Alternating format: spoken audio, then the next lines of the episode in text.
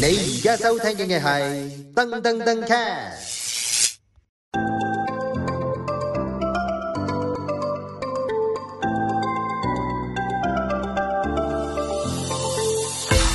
Hello，大家好，大家聽緊嘅係 Dumbcast，咁咧就係、我係 Vinny 爸爸啦。咁咧就之前咧，我哋咧誒 Vinny 爸爸咧就有一個節目叫做《車動爸爸求生術》嘅，咁啊講咗好多關於咧就係誒點樣做呢個爹哋啦或者媽咪啦。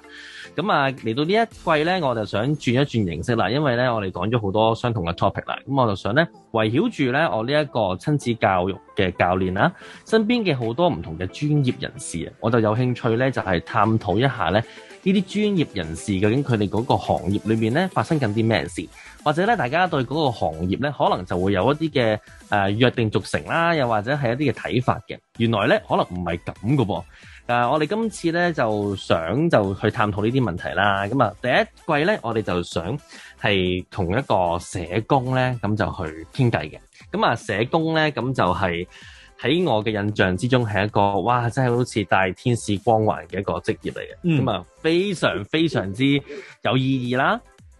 同埋咧佢哋係真係好有好偉大啦。如果唔係有心咧，我覺得係一定做得唔好嘅，同埋佢好做得好辛苦嘅。咁啊，我哋咧請嚟咗一個咧，就係喺呢個社工界打滾咗十幾年嘅。十幾啦，嗯 十幾年嘅資深社工，咁啊當然啦，因為我要去爆料噶，我要去講好多裏面啲陰質嘢俾我聽， 黑暗嘢俾我聽，所以咧我就唔會開佢名嘅，咁啊即管咧叫做 M M 先啦，M M Hello M M 啊，我係係啦，M M M M 點解咧？原來 M 點解 M M 七啦吓，正啊，即係正啦。好啦，嗱喂 M M，咁咧就做咗幾多年社工話？十四五年咁上下啦，我十四五年啦，十五年啦，我當你哇講大啲， 係講大啲啦。咁喂，即係差不多好多嘢你都見過晒啦。 誒話見過晒啊，有有一啲時間係自己個行啦，有時候見過出邊啲人點做啦，嗯又或者轉個機構咪會睇到唔同嘢咯。誒呢個社工係唔係你嘅第一個職業咧？誒、嚴格嚟講，我以前唔係做社工，做嗰啲咩活動工作員咁、嗯樣，即係 assistant 咁嘅角色嘅。咁、後來即係又會就揀翻做社工咯。咁嗯好、早已經做社工嘅，即係向呢方面發展。係啊係啊，好早㗎。我以前讀電機嘅有段時間，唔關事嘅，啊 即係唔不過關事嗯喎，真係誒啊唔關完全事唔嘅，啊冇錯。好啦，咁其實嗱，我哋咁樣睇社工咧，即係我哋即係第一集啦，咁啊講嗯下啲社工嘅來歷先啦。誒、我有做資料搜集嘅，我知嗯道咧社工即係第一次出現社工呢啲嘅 terms 咧，就喺一誒、即係呢個十九世紀啊啊，啊一一百幾幾年咁樣嘅。咁當時就有啲嘅組織出嚟，就係、幫人揮啲權力嘅。嗯，冇錯啊。係啦，即係爭取一啲嘢嘅。咁去到咧，即係去到呢個嘅呃誒二十世紀啦，咁開始就真係有一啲人咧，就係、因為呢啲組織，就有啲人就會出嚟，咁就係幫社會上面嘅人去解決問題。咁嗰啲就係社工啦。誒、你可以話係先有 social welfare，、嗯即係個社會福利嗯嘅一啲方式，誒嗰、啲教會啊係，或者係誒頭先有啲誒善長仁翁啊，係係啦金主啦，係啦，即金係我主哋成日話以前話，誒、哎、保良局門口咧就係會啊係啊擺一個籃就有啲 B B 喺度嘅，係咁因為有打仗啊嘛。嗯咁嗰段時間就會好多人係去為個社會做服務，咁、嗯以至到咪開始磨咗一班人係有呢個專業，係、專係做呢樣嘢咁樣係咯。係啊，籠統啲咁講，籠統啲啊。咁啊，社工服服侍嗯嘅即係嘅範疇啊，係好廣好廣㗎。啊，即係講到即係嗱，即係我以前咧就真係聽過咧就話，誒、我想申請間公屋咧，唔該幫我揾下社工幫我填張 form 啊嗰啲嚟嘅，係即係咁樣都關你事嘅，誒呃唔係阿水申請話申請公屋，我就幫你填幫嘅，係係啦。咁係係有咩人先得啊？我哋會睇翻你係咪真係有個需要，係即係唔係話嗯冇公屋需要係咪要咁快？因為嗯我哋有時候嗰度嗰個申請咧係可以，譬如排一條快啲嘅隊。係咩？真係㗎？誒、譬如我我接觸過一個係一個聽障嘅嗯，咁佢哋係嗰個有殘疾需要，嗯，但係要揾社工幫手寫嘅。係啦係啦，哦咁佢哋係想排一條快啲嘅隊，因為嗰嗰個快啲嘅隊咧，因為好慘嘅，嗯佢排咧，我揀咗一次唔啱，揀咗第二次唔啱，第第三次咧，咁又由頭再排過。嗯，咁我哋好想咧幫佢寫翻啱翻自己社區，即係啱翻自己區，因為有啲真係山卡拉咁遠，但係係你叫兩個聽障人士係係要去到山卡拉咁遠咁去翻工咧，嗯又唔係咁合適。咁我冇哋錯就幫佢寫個 referral 咧，嗯，就會幫佢去申請嘅時候，哎嗯誒可以揀翻佢呢度。有啲似而唔係去到第二度。係有啲似咧，就係咧誒，即係幫人寫嘢嘛，嗯嗰啲幫人哋寫擔保書，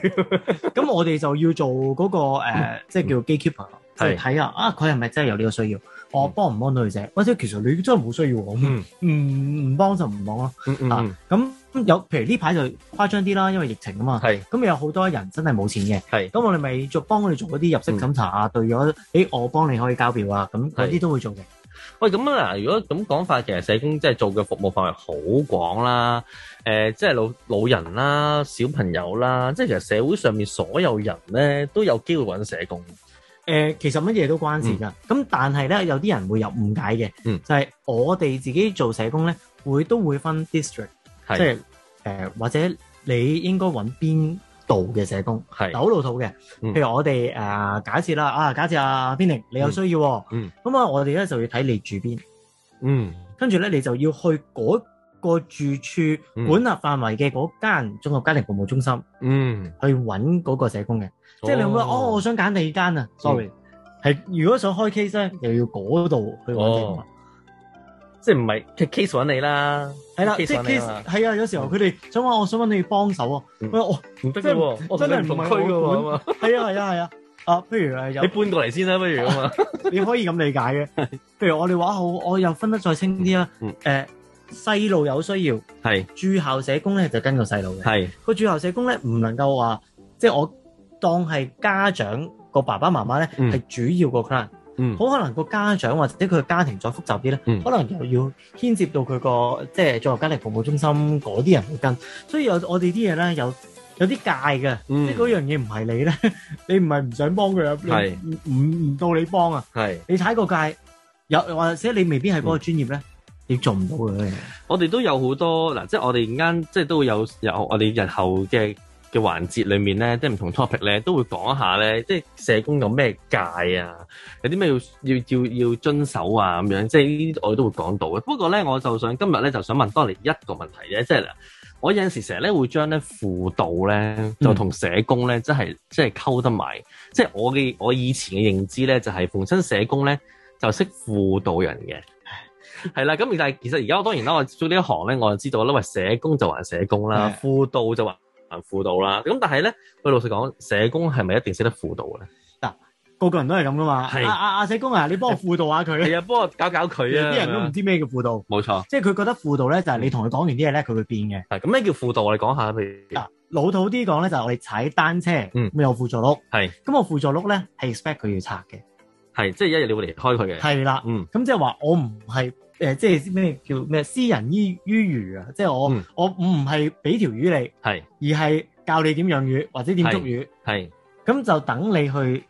幫到自己。最終係我有一日咧，我唔使喺度嗯我都 OK 呢個係輔導，輔導。係嗯係啦，，即係輔導個原則，其實唔止輔導原則啊，係我哋成個社工都係覺得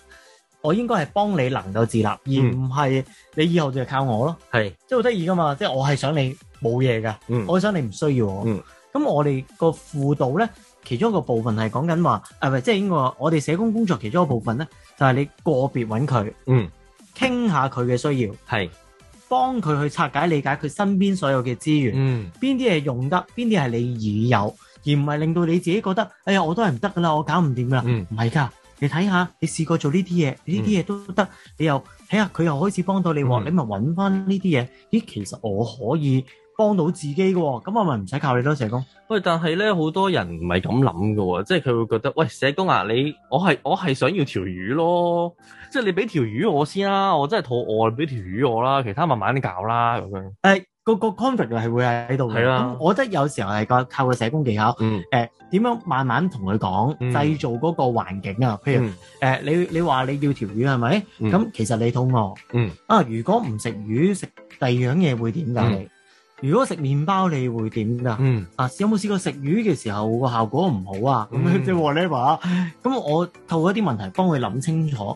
我係咪真係想要呢樣？係係啦，咁唔係喎，咁可能最終傾落佢真係要喎。嗯咁可能我俾條魚佢都唔係有問題嘅，係因為個需要唔淨止輔導嗰個需要傾下偈㗎嘛。係啊嗯啊！啲人就以為傾下偈就係咁嘛。我我哋有時候啲資源咧都會幫佢調度，係誒可能等佢發現到身邊有資源啊。係啦，我話俾你知，誒，其實你可以喺度攞呢嗯個樣嘢啊，你可以申請嗰個基金又啊好，或者申請個食物銀行，我要、嗯我想要嘢食，咁我可能會真係咁樣俾你，你有需要，我又幫到你，咁、OK 啊，嗯咁咯。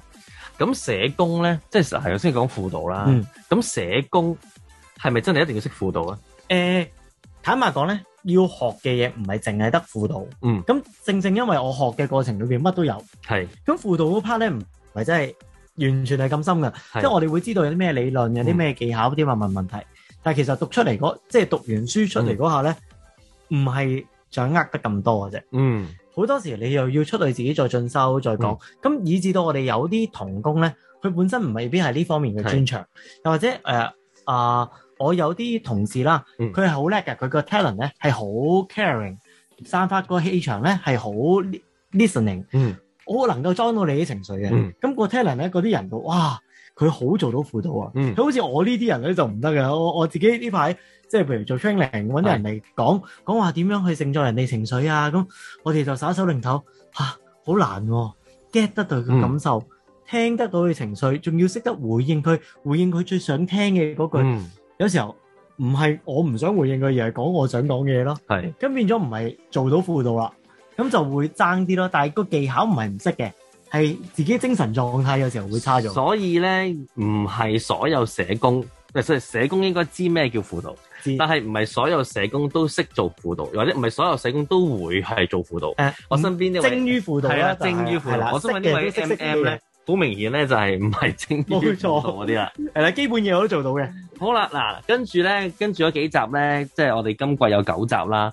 我哋喺唔同嘅集數裏面咧，就會咧係猛咁揾一啲啊，關於社工一啲大家嘅睇法出嚟，又或者咧大家唔知嘅鮮為人知嘅一面出嚟。咁留意住我哋跟住嗰幾集啦，咁啊，我哋就會再講多啲關於社工嘅秘密俾大家聽，係啦。好啦，今集到此為止啦。如果咧大家咧係對誒呢個節目咧係有啲嘅意見，或者有啲嘢想留言話俾我哋聽嘅話咧，就歡迎喺留言區話俾我哋聽啦。咁另外咧，亦都可以去我哋嘅 I G 嗰度咧揾我嘅。咁啊，我咁連爸爸咧都有一個 I G 嘅喎，你可以同我溝通嘅喎。咁啊，大家喺誒 Ins Instagram 裏面咧揾翻 f i n i x 爸爸就得㗎啦。咁我哋咧下次下一集啦，我哋再傾下其他唔同嘅 topic 啦，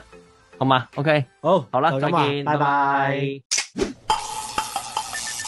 你而家收聽嘅係噔噔噔 cast。